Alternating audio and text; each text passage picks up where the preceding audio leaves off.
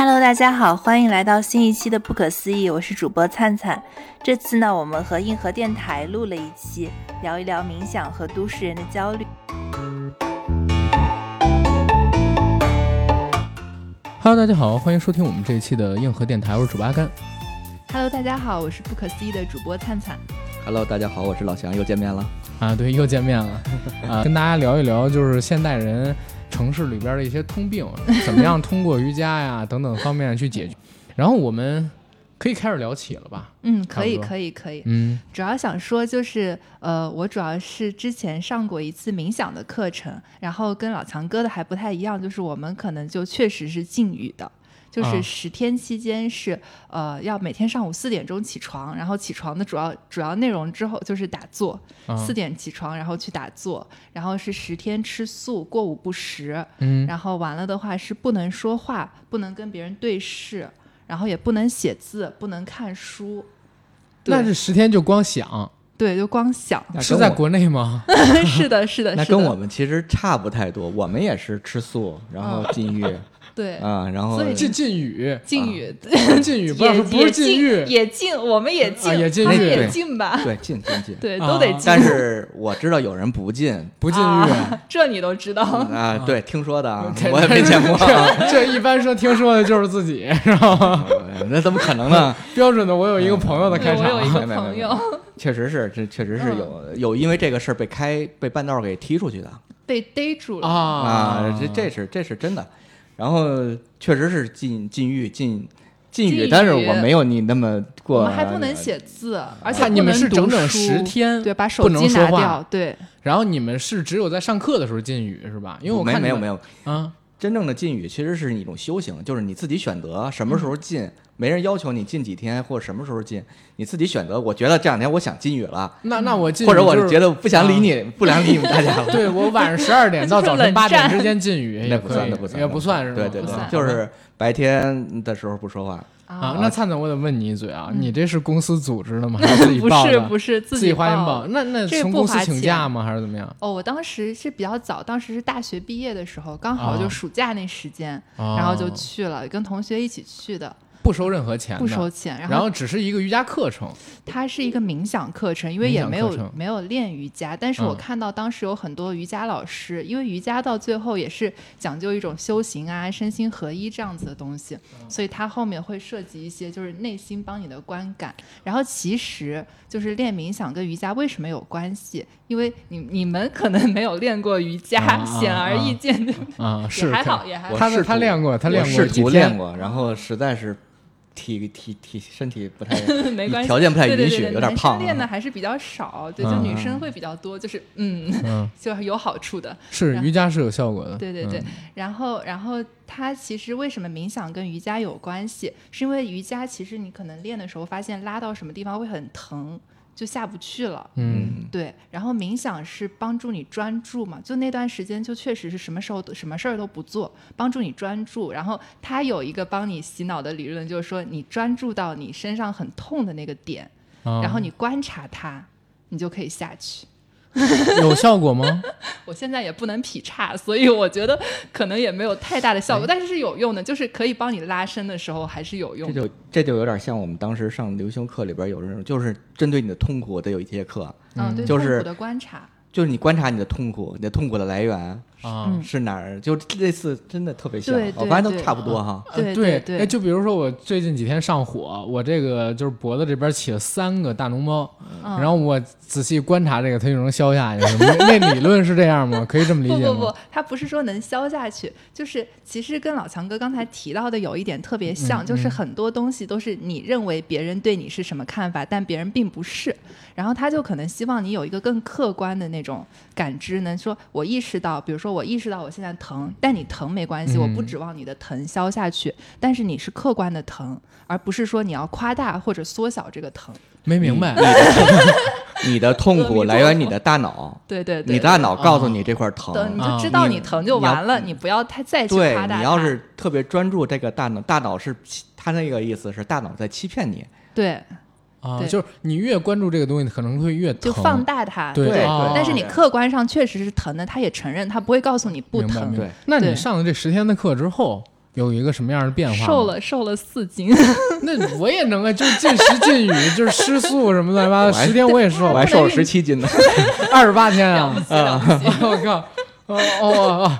那要是真的要合一大学现在还在，我我我我我愿意去做义工我不花钱，我就付个机票钱，我确实做一个月义工，我也瘦十一斤。对对，啊它这个课上还会有一些内容，然后这个是在冥想里面比较比较有名的一个派吧，就叫葛印卡学派。嗯，然后他们是会给放那个就是印度的葛印卡老师的一些就是音频，在喜马拉雅上还可以搜到。OK，嗯，然后完了的话就是呃，在任何在很多音频频道上都可以搜到吧，就是他们是做一个就是课程宣导那样的东西。但是，但是我感觉平时可能也不一定会听那样，就学习一个方法。嗯，然后就比如说，呃，最初是让你就是观察自己的呼吸，因为你打坐，然后其实其实其实您刚才说就是不要去想任何事情，也是哦、就是您您打坐就是只观察自己，其实也是呃不太准确吧，就是他是想想让你整个大脑就是放空。就是你可能就是他他设想的一个理想状态，当然我后面也问了很多学员，他就是大多数人也难以达到。他设想的一个理想状态就是你不说话，但是完了吧，你你脑子里也没有在想东西，就是你观察自己的身体，比如说呼吸啊，或者各种疼痛啊这样子的感知。然后，因为就是可能大脑不想事情，其实还挺难的，就很容易走神。比如说，呃，很多母亲嗯到那个、到这个课上学习，就会想着说，哎，我孩子又怎么了？然后还有那种失恋了跑到这个班上来，然后完了也在想，哎呦天哪，我前男友前女友怎么怎么样？就是很难脑子里不想事情。我觉得这个能力其实还蛮，蛮就是提升专注性。对对对，其实是这样子一种。然后，但很多人就是你即使不说话，然后想事情，过了十天之后也挺不一样的。是明白。对哎，那之后你就一直坚持打坐、瑜伽，嗯、然后冥想，到现在。嗯，也不是每天，就是嗯我看比较专注的人可能是每天。然后我们当时学员还有一个微信群，就是大家一开始还在那儿打卡，然后完了的话，后面可能也就渐渐的淡出来那样。到现在几年了？到现在已经五五年了，对啊算出大学毕业时间。啊，没事对没事没事，很正常嗯很正常。对，然后然后就是，其实我觉得一开始是那个好奇心去试一试嘛，嗯然后完了的话，但试完一开始也是每天都想逃跑，因为我是一个，我相信大多数人也是一个就是要吃肉要说话，然后什么聊天看书那样子的人嘛。一开始过去，他连运动都不让运动，就不让你快走，就是你走也要慢慢走那样子，就还挺在在上海，呃是在中国有很多个中心，然嗯，后是在福建有，我当时去的是辽宁丹东的。辽宁丹东啊。对，跑到东北去学，然后一个寺庙里面，啊，然后它是一个完全免费，就真的是像修行一样。是什么组织组织的这个事儿呢？呃，就是一个叫内观禅修的一个组织，是全公益型的，好像在美国呀、香港还有印度这些地方也有。然后之哦前电影里面也拍过嘛，就是《美食祈祷与恋爱》里面，那个啊茱莉亚·罗伯茨不是是对祈祷范岛爱那一块儿，对范岛爱就跑到那个印度去报了一个禁语的营嘛，就也是那个组织拍、拍的。然后，但当时那个电影里面，他是最后因为要去爱了，所以没有坚持下来。是对是啊，美食祈祷恋爱那个片子还不错，推荐大家去看一下。就是其实在家的一种静坐观察。嗯然后这里就要说到，呃，我们那你从事的不是这方面的工作，对我从事的是金融方面的工作，嗯但是绝对有用。我发现金融业真的很多人在参与冥想，包括什么 PEVC 圈啊，就是。包括还有一句流传的话，就是硅谷的鄙视链，就是硅谷职业鄙视链的最顶端。嗯就一般是什么？你一开始去大公司打工，然后你再去创业，然后什么创业融资、独角兽上市，然后再怎么怎么样，然后最顶端就是办了合一大学的，嗯是吧？没有最顶端是学对，就学冥想，就是自我观察这样子，对。嗯然后他这个呃，还是想按照一个课程时间线先说一下吧。嗯就我们一开始是学那个观呼吸，就是我因为一开始抱着一个不太相信的态度，但是好奇去试了。嗯但我后来查了一些资料，说你观察自己的呼吸是真的有用的，因为你呼吸之间就是交感神经跟副交感神经会有一个就是放松的过程。然后就是比较科学的，能够让你就是平缓焦虑，然后心率会有一些变化。嗯，然后当时我们的观呼吸其实要求还挺高的，就是我一开始是坐不住，然后脑子里就一直在放东西，然后但是就是可能一共十天的课程，我到第三天实在忍不住了，想抛下我的同伴就逃跑，因为我也反正见不到同伴，也不能跟他说话嘛。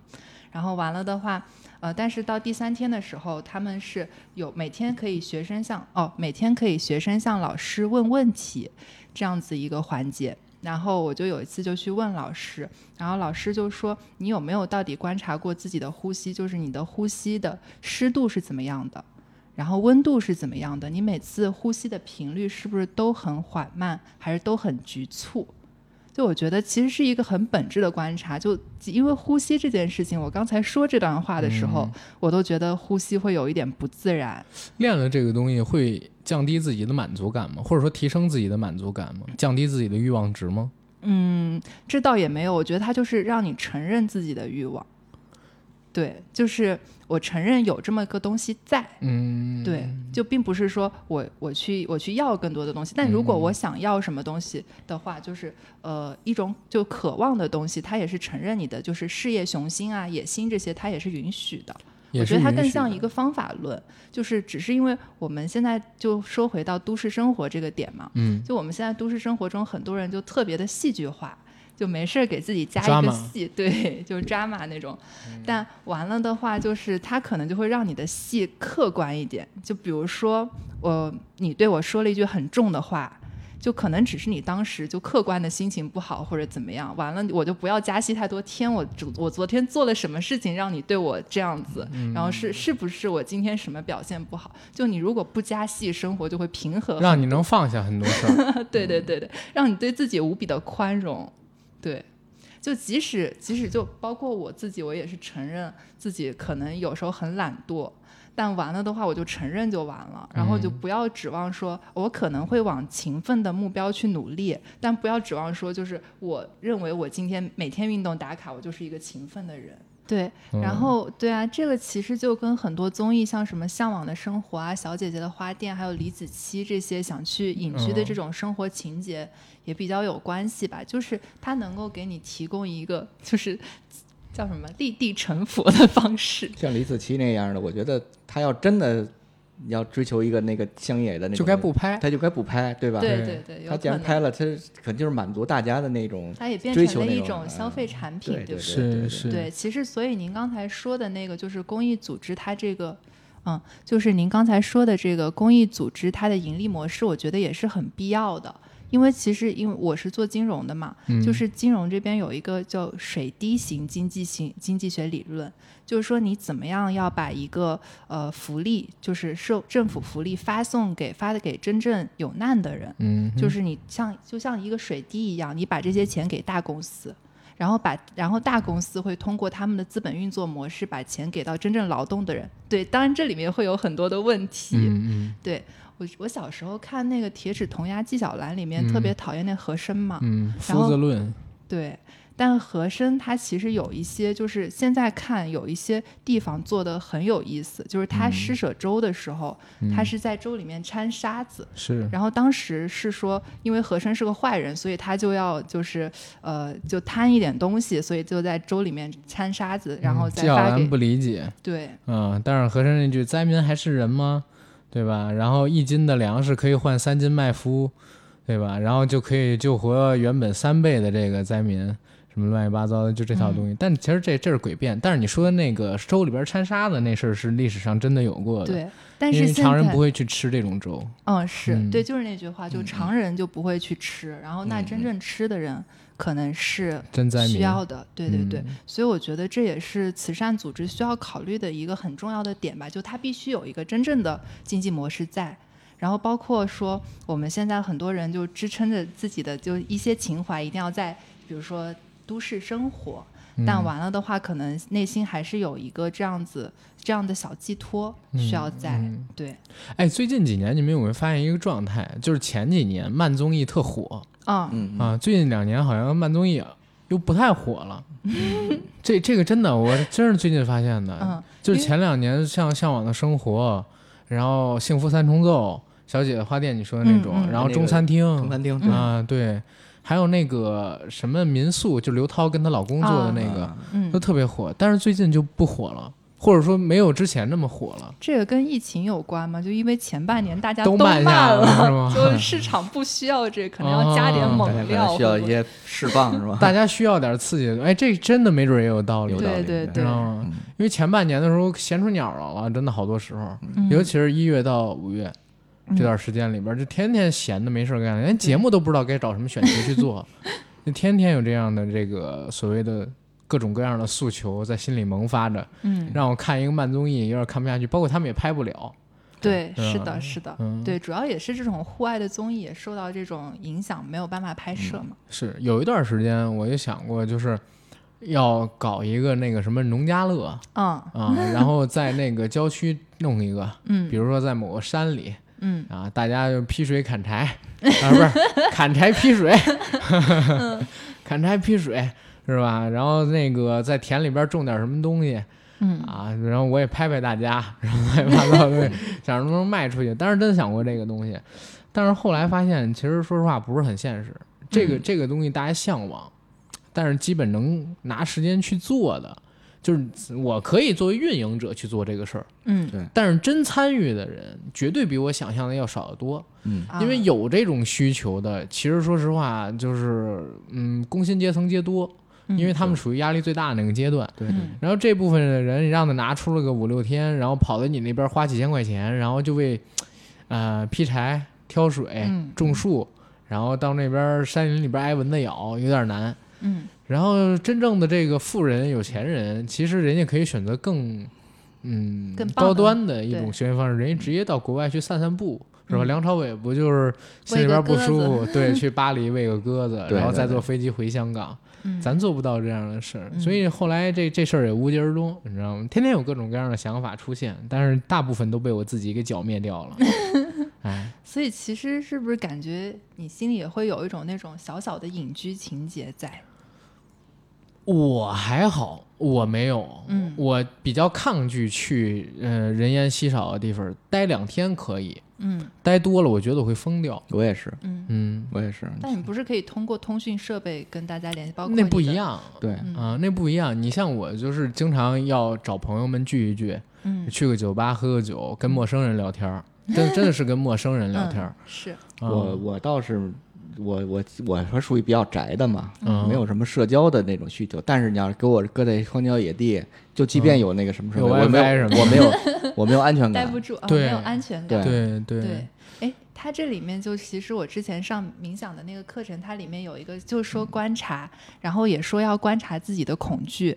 其实嗯我觉得它这个就很就很像那个破解那个猩红女巫的那个，就把你的恐惧放出对来。，但是咱们这种人是有的，像嗯刚才那个灿灿说，渴望隐居人也是有的。对对啊，九哥就说过，说他要是有点钱的话，他就去个海边啊，或者去个什么地方，弄一小房子嗯嗯啊，然后就待着去了嗯啊。但是那种生活状态，可能就我就不太呃喜欢，但是有人喜欢的，嗯真的有人喜欢的，嗯嗯有人渴望那种生活。对嗯，尤其好像现在这种还不是少数。他对渴望吧，这嗯，也可能就是一个瞬间的想法。你这样的去引进吗？他他也不见得待多长时间。但因为得不到的永远在骚动，对就会想这个东西。你知道现在好多就是大家提到低欲望这个词儿嘛，嗯。啊、就是尤其我们之前还做了一个节目，我在节目里边就说我特别反感“低欲望”三个字儿，对。因为我去我我去我那期节目我还挨了好大好大的骂，你还记得吗？那期节目因为我说我说就是年轻人得奋斗啊啊，然后嗯。自己得好好就是工作呀，然后等等等等的东西，低欲望，低欲望，当时我是批判了一番，对结果真的在这个评论区里边，好多人就是骂，说嗯我就地狱王怎么了，嗯我就比较佛系怎么了，说这个我就想踏踏实实的干一份工作，然后待几十年。然后我也不想出人头地，然后如何如何怎么了？真的有啊，嗯真的，嗯而且不是少数。哪期节目啊？我忘记了。所以你就是，嗯，刚才灿灿说的这套理论，嗯。其实对于这部分的人群，他们其实是可以受用的。因为嗯。其实我一直在感觉你刚才说的这个所谓的冥想等等的东西，不管承认还是不承认，客观层面上边来讲，它会嗯。提升满足感，嗯。然后它会降低就是心里边的欲望值跟各种杂念的增生啊。杂念增生之后，不是杂念增生之后，人就容易有各种各样的欲望跟不满出现。嗯。反而心情比较平静的话，就比较难以会出现那种躁动的欲望。相比于比嗯。相比于不接受这套理论或者没休息过这套理论的人，嗯，我觉得您说的这个欲望的点不不用可能您太太官啊方了，就阿甘就你你就行了。对对对，我觉得，我觉得你说的这个欲望的点，其实可能是一个点，但它更像是你得到自己欲望的方式，就是嗯你说的平和，这个是对的。然后低欲望，其实我嗯也是比较不认同的一个点，就是低欲望之所以就现在这个词很火，嗯是因为呃日本在经济萧条之是后，的是的变成了一个低欲望的社会。然后因为我们也跟那边文化比较有些有些沟通嘛，所以完了的话，就很多人年轻人去学这一点。但是我觉得就是嗯说，你看，就你得到一个东西的方，就吃相是怎么样的？是我对对低欲望的理解，其实我就觉得是一个相对的事儿。嗯你你所谓的低欲望，你只是说你我说我不追求这些这些，但是你实际上真的没有一点追求吗？你嗯你哪怕追求，假如说今天晚上我吃碗面，明天我不想吃面了，换个饺子，嗯你这算不算欲望？，对对，其实大部分的算想法，不算没错没欲望。错 从从经济学的角度上嗯面来讲，所谓的低欲望社会是在于呃是源自于大部分处于这个社会上边的人没有办法嗯完成自己心理欲望下的一种自我安慰，啊，这么然后给自啊己惯于低欲望，但这是大部分人，但是低欲望人是确实是存在的。对对对，嗯啊不能否认我们也认它的存在可他们的生活没方式没。错没错嗯，刚才灿灿说日本就是低欲望社会的典型，这个非常对。嗯呃，日本的低欲望是因为它首先啊、呃社会职能的这些东西全都发展的足够完善了，再有一个就是社会的上升通道基本上锁得死死的嗯，是的，啊，然后再一个你饿也饿不死，对，然后你向上晋升又没什么太大的空间，然后娱乐性的产品又极其多的这样一个社会里边，嗯。低欲望就非常容易产生。它是因为经济萧条之后，就是嗯日本那个房价，然后老龄化呀这块儿，嗯。经济萧条之后，也可能没有办法，就是这是原因。然后嗯。娱乐型产品比较多是结果。是的。对，其实我觉得社会越发达，可能欲望就会越低，有可能，有可能。是吗？这刚才说的社会职能，就是当基础建设等等等等的东西嗯全部都完善了之后，嗯就是你这个社会已经稳定到，哪怕你不上班，嗯但是基本上你死不了饿不死，啊。你上班呢，过得是稍微好一点，但不会过得更好。嗯，就处于这样一个状态的时候，你特别容易产生低欲你的晋。升只能熬年头，对，而且最最举一个简单例子，大家现在只看日本是可能它离我近，嗯对吧？欧洲，尤其像是丹麦，啊，丹麦那个地区是非常典型的，但是它是一个比较良性的，因为它是嗯小国寡民嘛嗯那样一个状态。它那个国家的低欲望是在于，就是我上不上班，其实挣的都不错。嗯然后呢，所以我可以选择，就是我不上班，或者说这辈子我就当一个乐师，然后我我就干好这么一件事。当然，这也是另外一种所谓的低欲望啊，嗯那边福利高嘛，嗯对吧？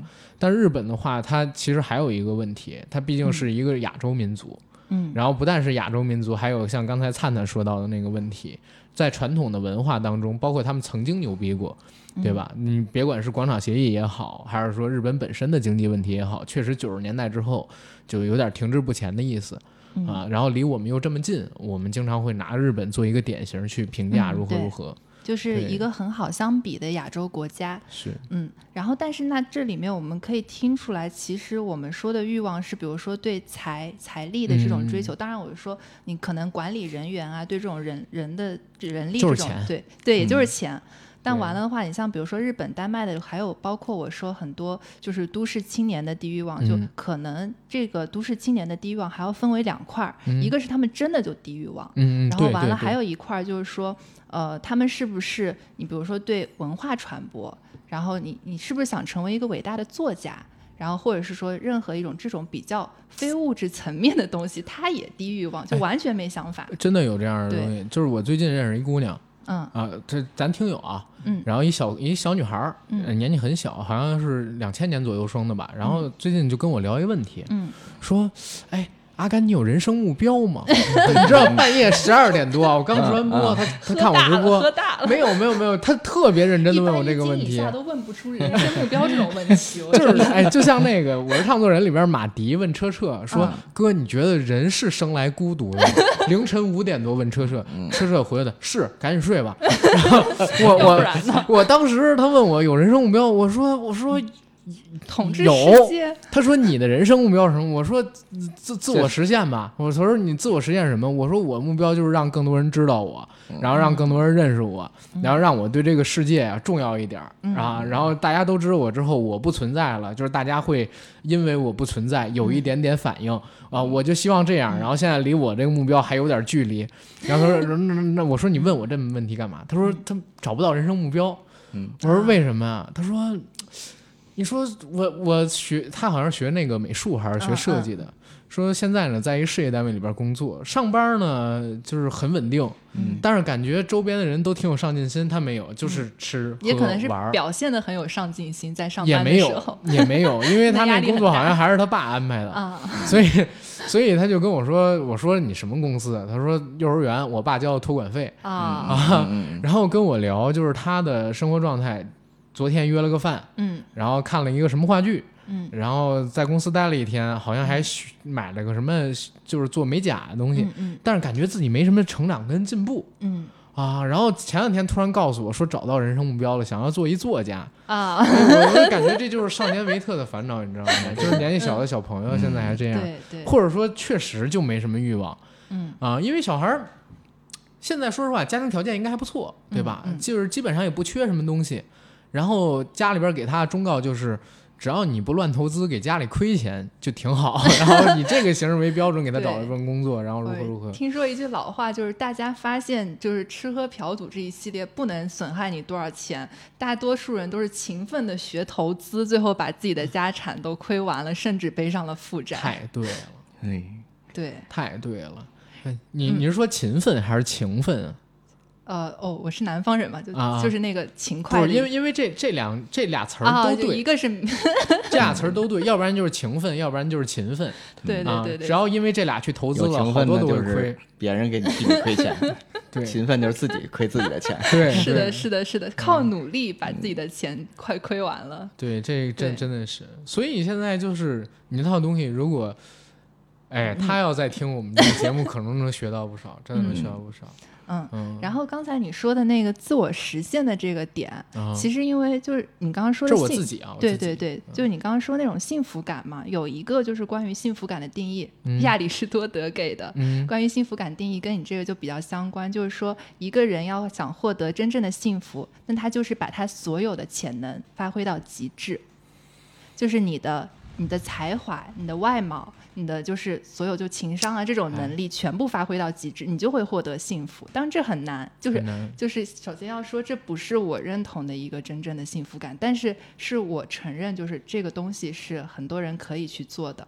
就嗯包括像就你刚刚说，可能你希望这个世界有变化，然后那那不不是不是那姑娘，，如果我不在了，这个世对。界能因为我有点变化，就比如说啊大家有人会想我呀，或者怎么样，越多我越满足，就 真的真的你你可以试着停更两期，然后也不也不在群里说话，然后看看大家什么反应，看大家催更催炸了。看全流失了。我我不是我要我真的我想过，你知道吗？最近我想给自己放个假，嗯，嗯，最最最近太累了，我想给自己放个假，但是我又不敢放假，大家都能理解。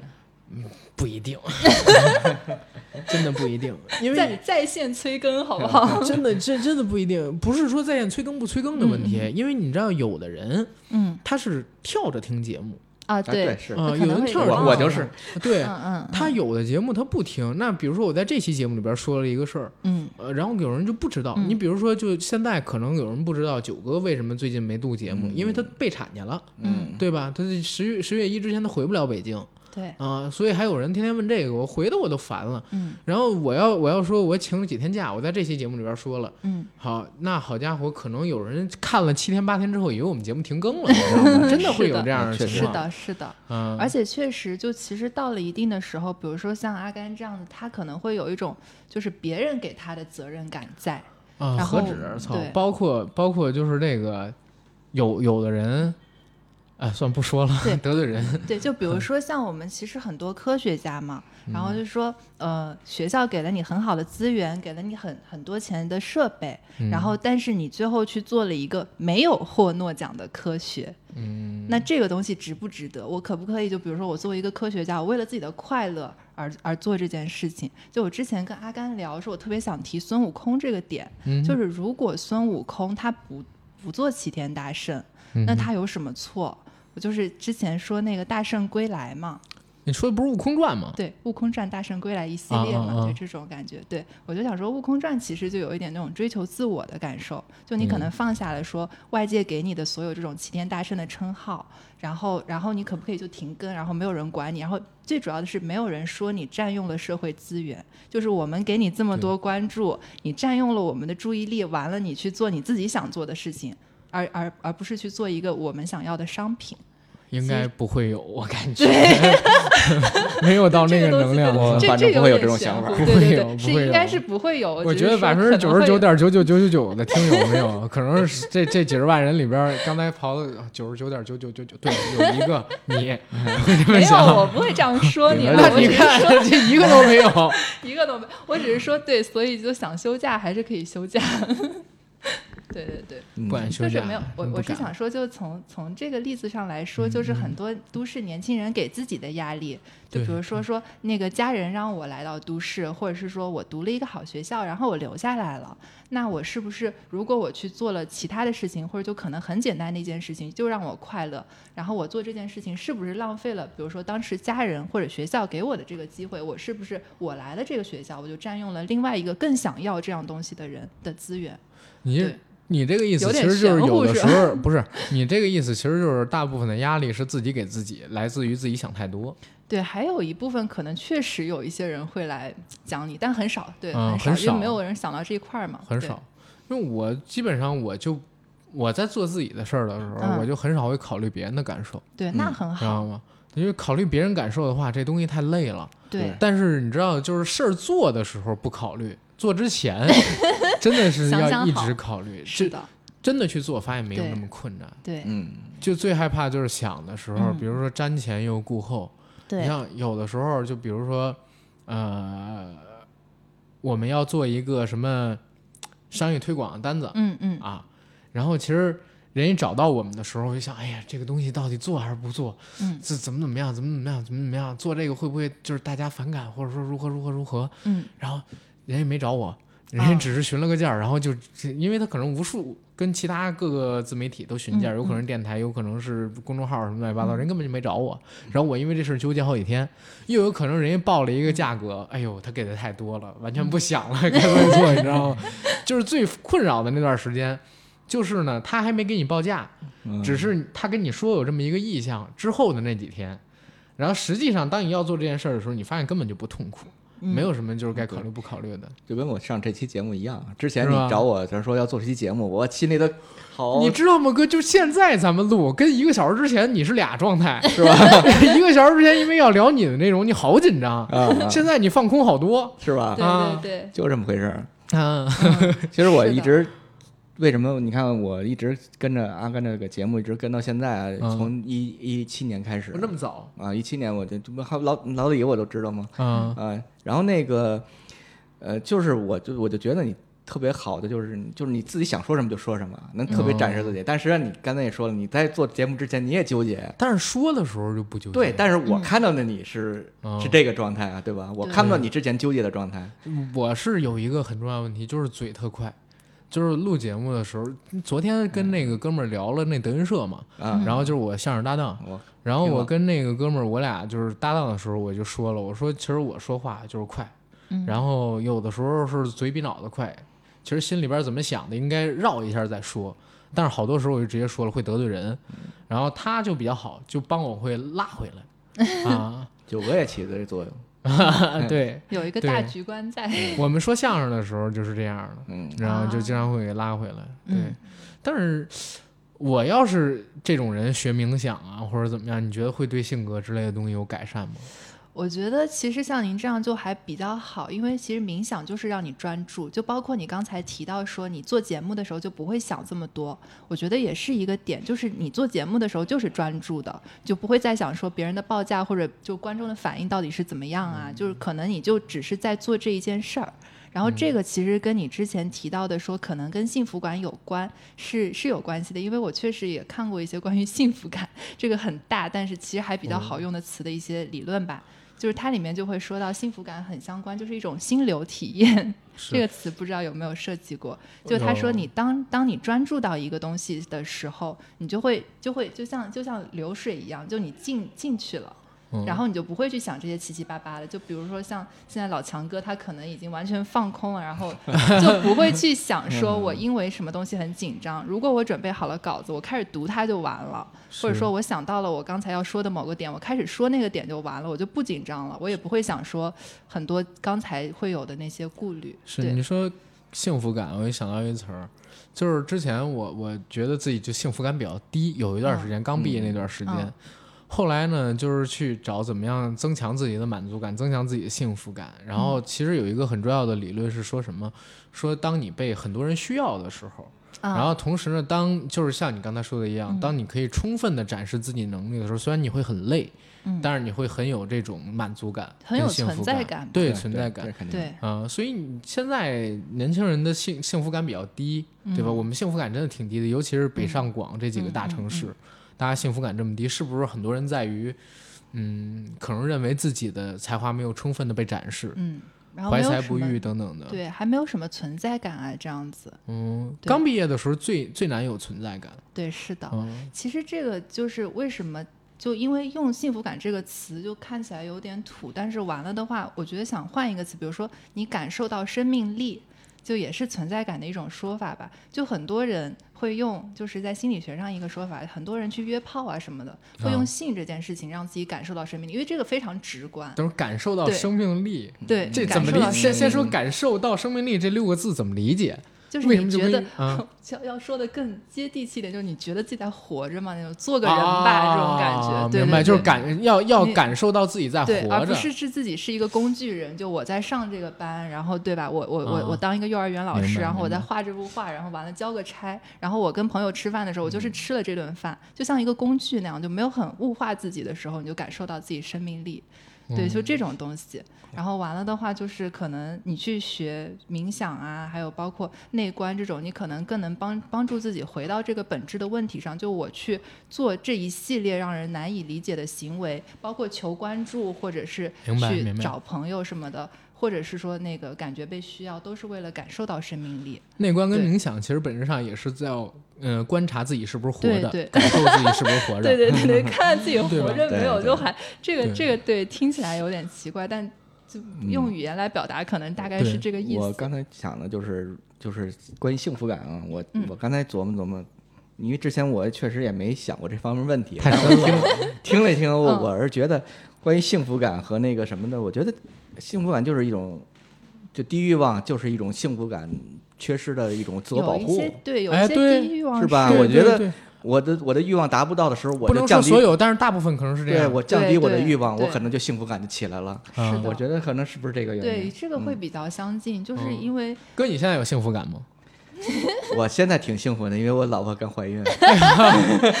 马上当了爸爸，就感觉自己更被需要了。哎，幸福感就对对对更强对对对，呃嗯现在确实我的欲望就确实不如年轻的时候那么高啊。嗯，可能也当然，荷尔蒙什么的有关系。嗯，也不是，我觉得可能也就是像您说的，我我琢磨一下，就从自从我从那个公司离职嘛，啊啊，我就自己感受嘛，就是可能也是自己创业，嗯啊，也不太成功，但是也确实是之前你对自己的要求也挺挺高的，然后包括从上班我都是第一个到，嗯最后一个走，我发现这都不能成功的情况下，我就互相，我就我就相对来说降低了对自己的，咱们也不能说是要求，就相对自己的目标，嗯，啊，我觉得可能做好一做一个好丈夫、好爸爸，啊，可能这这也这也不容易。对。对是不容易，但是相对来说，可能这个方面我现在能做到。嗯。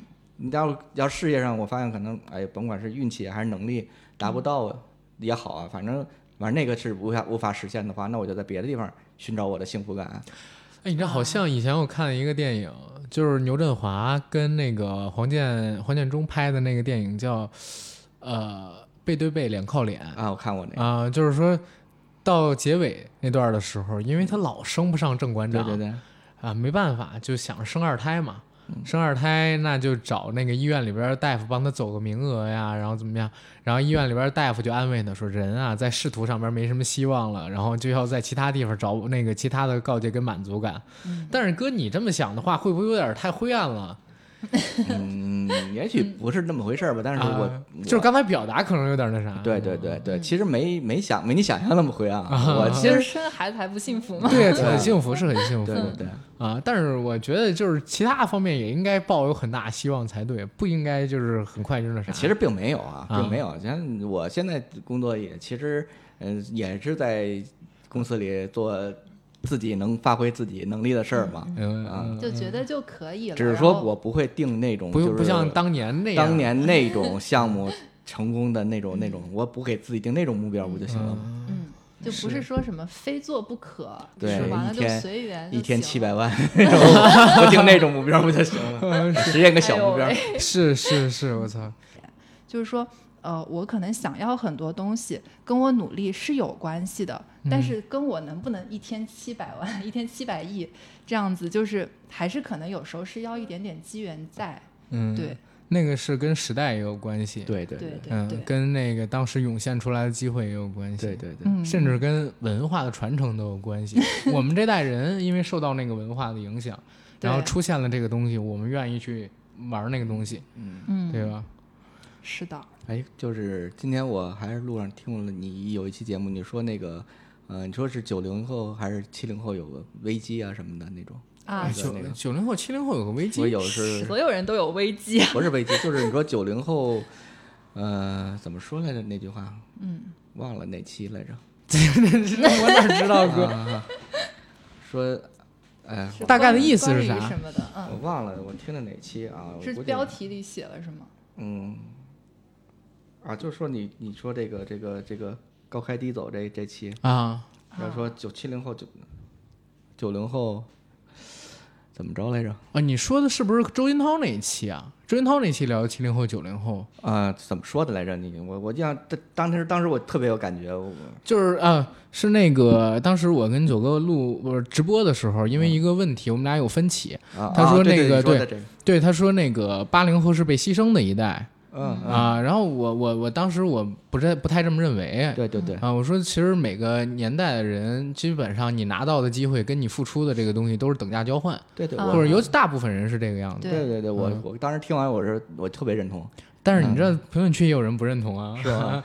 评论区真的也有人认同，就是嗯。他们是被牺牲的一代，嗯。说就是他们再努力也也怎么怎么样。但是这个我觉得每个真的每个时代生产生生下的孩子都会有当时特定的那个时代的嗯机遇，或者是对，他的他的一些不好的地方。那你说六零年是不是更倒霉？对赶上文革，赶上其他那些更倒霉。对对对，这就是是要逼掉。啊，没事儿没事儿，不用逼。我那期节目里边也露了俩字反正就是你说嗯七七零年，你说我们那年代是房子便宜，嗯是吧？呃，车不用摇号，但是我我现在到我们这一代这个岁数了，那你说都奔四了，不是奔五了，那你说找工作是不是更竞争不过九零年九九是零年代的孩子，对吧？我们那年代起始工资才多少，对吧？嗯，是啊，那个这些年通货膨胀也不少。啊，是是是，就是每个年代它的它的条件是不一样的，就是每其实每个年代出生的人，嗯大部分的人他们拥有的机会是一样的，嗯只有极少部分的人，他们拥有的机会是超于自己出生的同年代的人的。啊，那如果说同年代的人里边有人能成功，跟你处于一样条件下的人成功，然后哎。跟智力跟你一样嗯。啊，然后父母家庭条件跟你一样，然后步入社会的时候得到的机会跟你一样，嗯。那其实更应该从自己身上思考原因，而不应该归结于时代的问题，你知道吗？你说现在零零后的孩子，有可能父母的房子都已经买好了，是对吧？是，嗯。你像八零年代的，可能正正在买房，他们那会儿房子还能买得起。对，他们等孩子差不多在一零后吧，啊，那孩子都不用为房子操操心了，对吧？嗯。往往往就是归结时代嗯有问题的人，嗯，这个他看不到自己身上的问题。哎，对对，对，然后你如果要是以一个什么样的角度去说，可能又会有人说你是既得利益者，啊，对然后以什么样的角度去评价这个事儿？就像我说，那个八零后好多人，然后在北京什么的干几年能买得起房子，有人你知道怎么回复我吗？嗯，有人说阿甘你这就是幸存者偏差，说能在北京待几年的。呃，然后肯定买得起啊，待不起的早走了。那也有我可能对，但是他这是诡辩，你知道吗？他这就是怎么是就是推都行。对，他是换了一个问题，然后来回答我的问题。他换的是什么问题？首先我说的是你在北京好好干几年，嗯，对吧？他先把这问题给跳出到你能不能在北京干几年的这么一个基础上，啊是的，对吧？那你要是愿意死赖在这个北京城里边儿，对吧？没人能赶你走对，对，啊。然后不不光北京啊，上海啊、深圳什么这些城市也是一样的。嗯然后你你踏踏实实干几年，我真的不相信，就是如果你是在零二年步入社会的，然后你干六年的工作，嗯或者说你就干十年的工作，你基本上一二年，对吧？嗯，然后等到你工作满十年的时候，你攒不起一套首付，除非你家里边遇到什么事儿啊，嗯或者说你自己遇到了什么大事儿之类乱七八糟的。但是遇到事儿永远都是小概率事件，你就说占百分之四十，那剩下的百分之六十，你身边大部分的人都如何如何如何。但是他回答的问题就是，你说的那些都是在北京留下，你废话。我现在跟你聊的这个问题，本来就是在北京好好干几年，能不能买得起房子？你现在跟我说你能不能在北京留几年，嗯这个问题就就本身就是诡辩的套路，对，知道吗？我能感觉出来，就是说，呃，低欲望是我们承认的一种生活方式，但不是我们应该去找的借口，更不应该拿这件事情去指责，就是为自己的欲望就是去奋斗的这些人。对，对所以这个时候就需要冥想，对吧？不不，冥想其实我们有很多就是、是有那种带着自己的欲望和野心去冥想的。但是我那天跟你聊，还是你跟我说说，其实冥想并没有降低什么所谓的欲望对，啊、然后甚至甚至连性冷淡跟这个冥想 都完全不是性冷他他那淡。对，天跟我说，我要先强调一下这件事情，啊我就怕有任何的误会。对对对，啊完全包括压根儿人出家不觉得什么乱七八糟对我压根儿不觉得冥想这东西会影响你的欲望，呃，反而有可能还会增强，对他更释放自己了嘛？，对嗯，你更观测自己。更觉得自己的欲望可能不是一个不好的事对，不是不会有，对，不是一个不好的事情。对对对，所以我就想说，其实冥想就是你就作为一个方法论，而不要把它就当做是什么出家呀，或者什么东西，或者性冷淡这种，就特别，而且包括幸福感这个词，就特别玄学的去研究它。就是你所有东西都扯到了那个层面，那大多数人都不会去接触。你就认为，如果如果你是一个就是很容易爱生气的出家人，对吧？你就做个武僧完了就没问题。就你爱生气，你也可以去做这件事儿。然后关于生生气这个点，我们那个老师还有一个专门的说法，就是你生气就生气，没问题。然后我们也不会叫你不要生气，然后你就观察到，你意识到我这时候在生气。就是关于神这个点，他说，如果神是想把人，就是就是人，如果一定要念神的名字，如果神是这样想我们的话，就需要需要你去念他们的名字，去给他们供奉的话，那他把人创造下来的时候，就按照逻辑学来说啊，把人创造下来的时候，就会只创造成只会念神的名字的生物，而不会让我们有七情六欲啊，各种就是想法，然后去做各种行为，包括你很多不好的事情啊，这样子。对，然后所以说，如果神没有把你创造成只念成他名字的生物的话，那你就应该去按照自己的方式活着，并且就是葛英凯学派他是不那个就不鼓励你去还愿的，就是就我也就你这样不鼓励说，还愿，这对，个这不鼓励个还可以。对，他是说，如果就是如果你把这个认为是一种就是金钱跟什么神学这种的交易，就是他是不赞同的，就是他认为就跟他那个平等心那个观点是完全嗯违背，给你什么就接着什么的观点是违背的。就说到还愿，首先，对，说到还愿，我想起了我那个要孩子之前，我还去过白云观，管用吗？反正怀上了。我管你要这么说，我还忘了怀孕这事儿了。但是你你你不不不去许愿，应该怀上也很正常吧？你要这么想，就是看自己怎么想啊，对，看自己怎么想，对，宁可信其有，不可信其无，尊重嘛。对对对，就是还愿，就是看大家自己的习惯嘛。只是说他那个，就是他那个学派，因为也不是真的宗教，所以他说按照逻辑学来说，你就不是不应该去还愿。然后就是也不是说你许了愿你就该怎么怎么样，就这套这套理论我是信的。对我对我我不止一次，其实，在节目里面说我是一个唯物主义者，嗯但是唯物主义者。那你又得承认一个东西，嗯。我我我又承认一个东西，就是灵魂是存在的，但灵魂啊。本身就是另外一种组成形式，物质的组成形式。缠。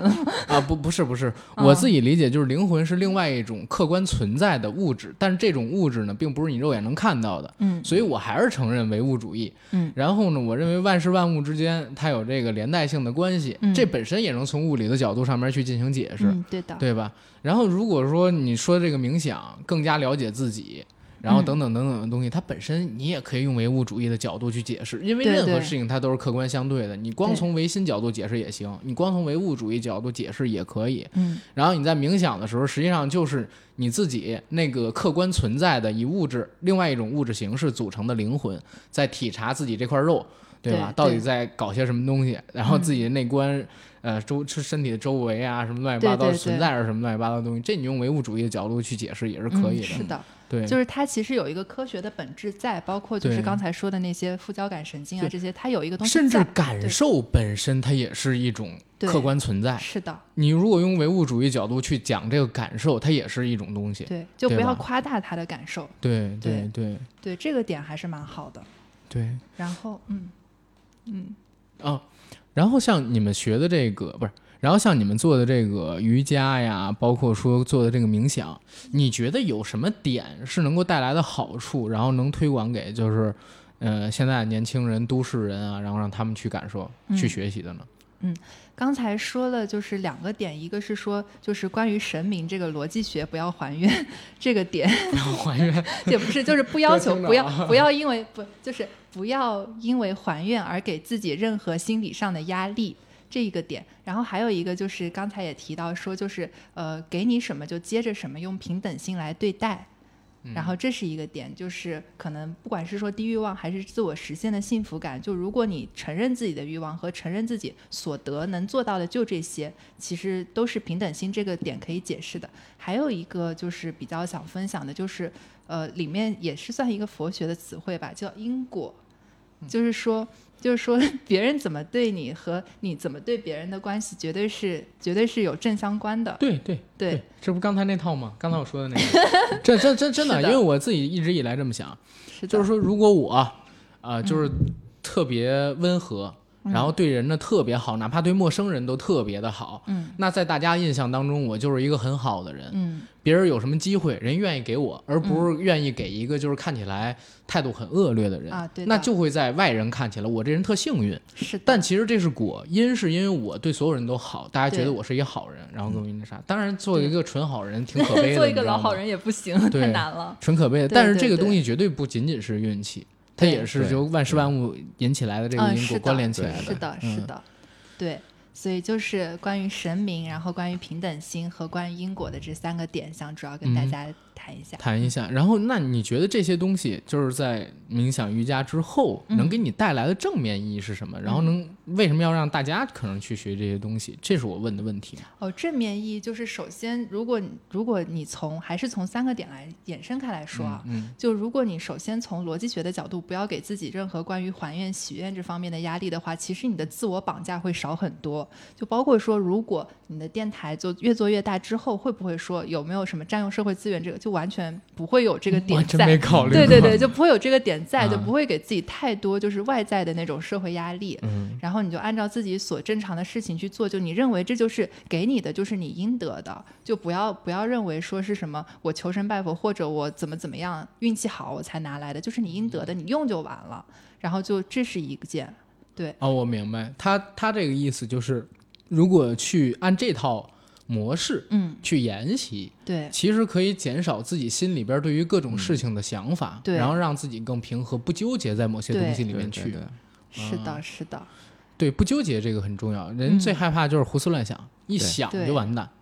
对啊然后就是，然后就是那些关于平等心，让你更专注嘛，就是你能够马上进入到一个什么状态去？你想，你觉得对自己不好的呃感情啊或者物质，你能够尽快的舍弃吧？也不是说马上就是这一秒学会了，下一秒马上就能舍弃舍弃，嗯就是你尽快的能够舍弃它，其实对生活来源都是比较好的那种小 tips，可以好好的帮助你日常生活那样。这第二点，其实放下就是，嗯让让你学会放下，跟刚才那个是一样的，对，很让像放下心里的一些东西。对对，反正我我的经验啊，从我的经验来讲，就是好多事儿事儿推着你走就行了，你不要去，对，你不要你要去追着他那样。你要去想的话，其实是往往你越怎么想，事情发展越不像你想象的那那么去发啊，展。也有可能，有时候事儿儿发生了之后，回想是最恐怖的。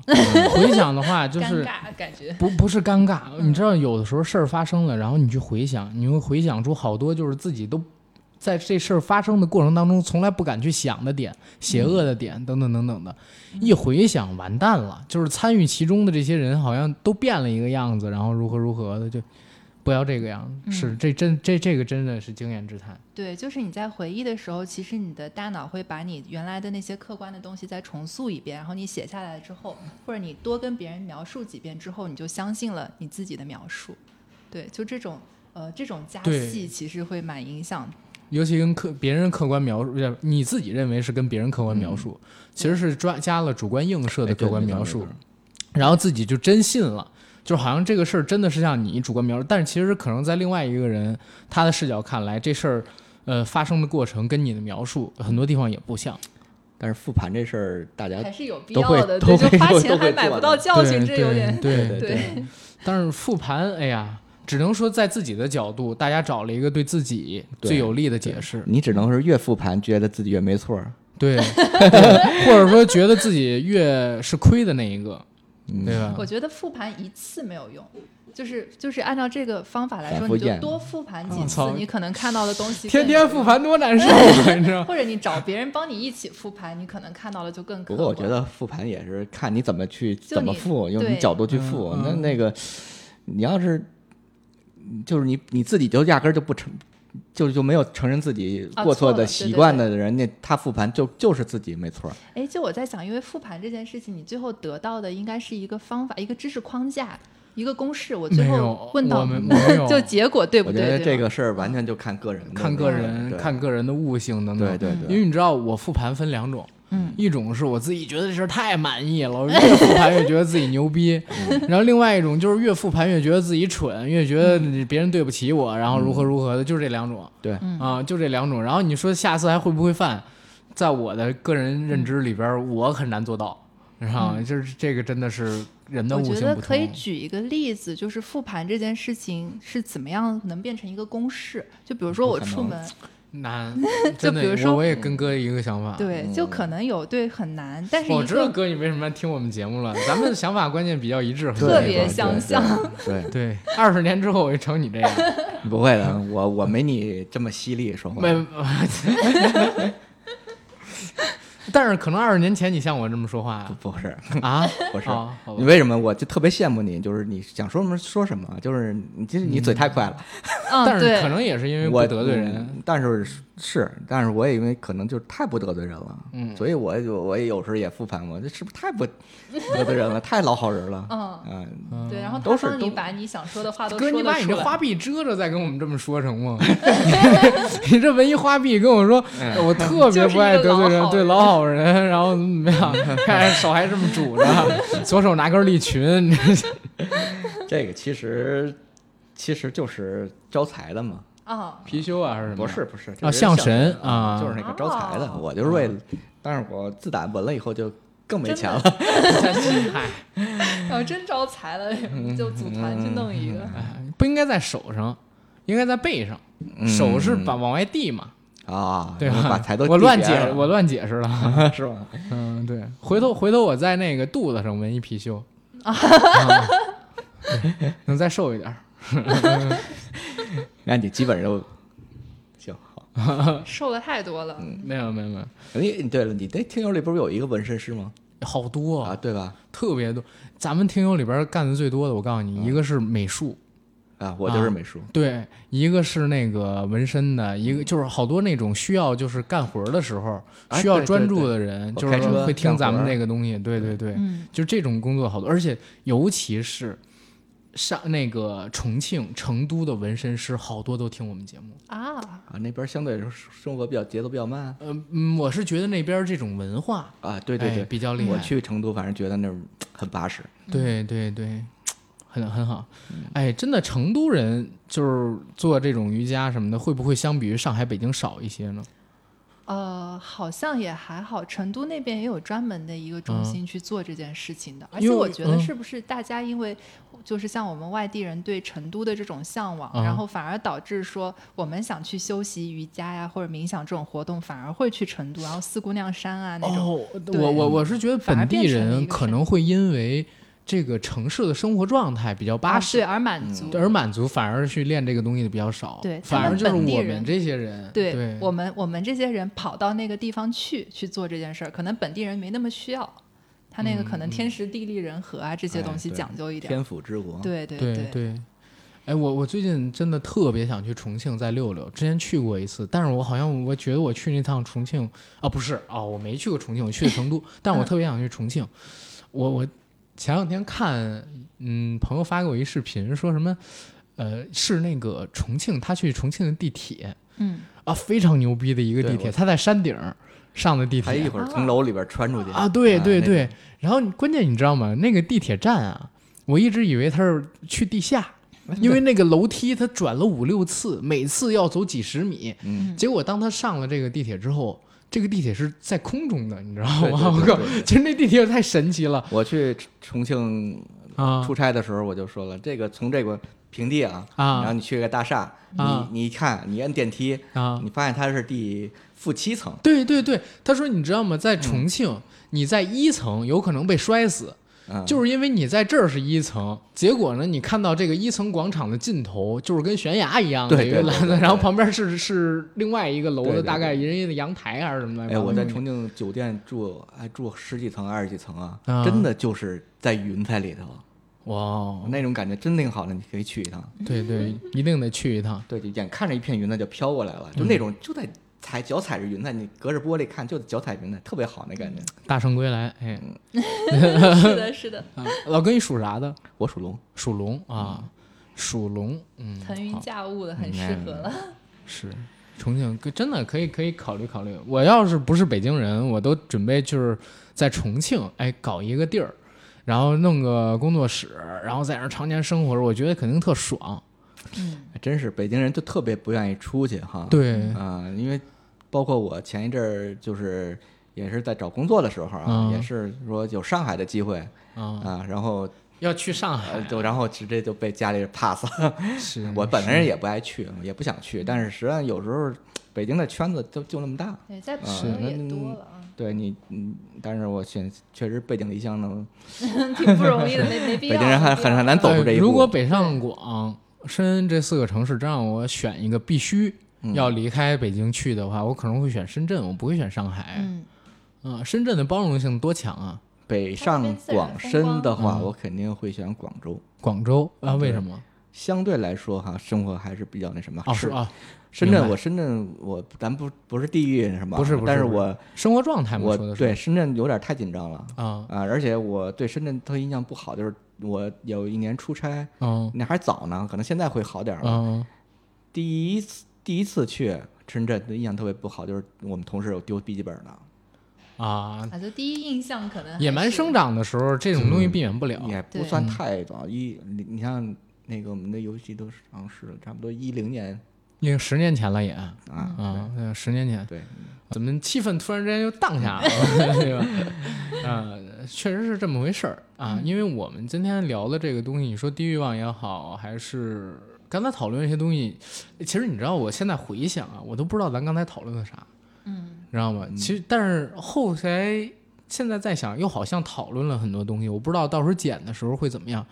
但是好像是在聊一个纯意识形态的节目，而并不是像我们平时一样是针对于某一个事儿、某一个剧，或者说某一个事件去聊这个东西，而是更偏向于某一种生活状态跟意识形态，包括生活方法的东西。那我们如果做一个结尾的话，老哥，你有什么建议？就是刚才我们聊的那些，然后给到我们一些年轻人的，我们俩年纪太小，不敢说，就是给人建议。我其实去白云观烧香啊，啊！就是我觉得多大的年龄就干多大年龄的事儿，嗯嗯，然后不用去太对自己有什么太多的这个，期待啊，也不是期待，就是嗯不要让他自己压力吧。嗯我觉得也是，你要对年轻人说嘛，就是你其实每一代都有每一代的压力嘛。嗯像我，我我七零后吧，啊，现在也中年危机是吧？嗯哎，马上就有有小孩儿什么的，是吧？那可能压力更大，但是幸福的烦恼了。哎，对，甭管怎么着，就是面对它就好了，就不要有自己太大的压力嗯啊。但是，如果能通过零这个这个这个，方法变得专对注一点啊对对，专注一点呢，可能会是是一种帮助吧，它一种一种一种帮助你，嗯嗯嗯、跟我们面对困难那么一种形式啊、如果觉得有用，我觉得还是挺好的。对，是是。可以尝试一下。要搁我的话，我反正就再得罪一次人，我不推荐低欲望的生活方式，啊、还还还是得有点儿向上奔的那种劲头。想要什么，还是要自己去争取一下，才有劲儿。嗯，可能也是我岁数大了吧。哎，主要哥你现在不都换人生目标了吗？好像都，嗯，对对是。对吧？嗯，什么？反正我确实是这样觉得的，就是天天灌这个低欲望三个字儿，可能自己就自我暗示，真变成低欲望了。嗯嗯，嗯，低欲望不是说，嗯、不成，或者说不行，但是常年低欲望的，就是会变成一个什么样的事儿？逆来顺受有可能。啊，对，对嗯对是。这个就有点可怕，就放弃反抗嘛。对对，哎，对，其实真的就这么回事儿。我我还正要说呢，我说嗯我刚才说那话不是那个意思啊。啊，我说什么样的年龄做什么样的事儿，你嗯年轻人就该做年轻人做的事儿。嗯对嗯。就你想要什么，年轻的时候去想想去争就去争，对，对对，嗯。不要有给自己一个压力，说我我惯就是说惯一个低欲望，我来逃避，嗯。我是这意思，不是说呃是明白明白。说那个低欲望是哎明白。反正这马上都建国七十一周年了，这应该是节前为数不多的这个节目了吧？然后大家听我们这个节目之后，好好思考七天，思考个八天。哎，今年是八天是吧？好像跟中秋连一起了啊，对，八天，啊，八天，大家好好思考一下，看看可不可以，就是在国庆结束之后，这个二零二零年为数不多剩的这最后四分之一里边儿，是吧？然后牛逼一把，抓住时代的机遇，是吧？然后作为康波大潮下的一个这个叫什么呢？弄潮儿啊，然后谢谢大家，国庆节快乐！我们要说祝祝国庆快乐！啊，国国国庆节 快乐，国庆快乐。国庆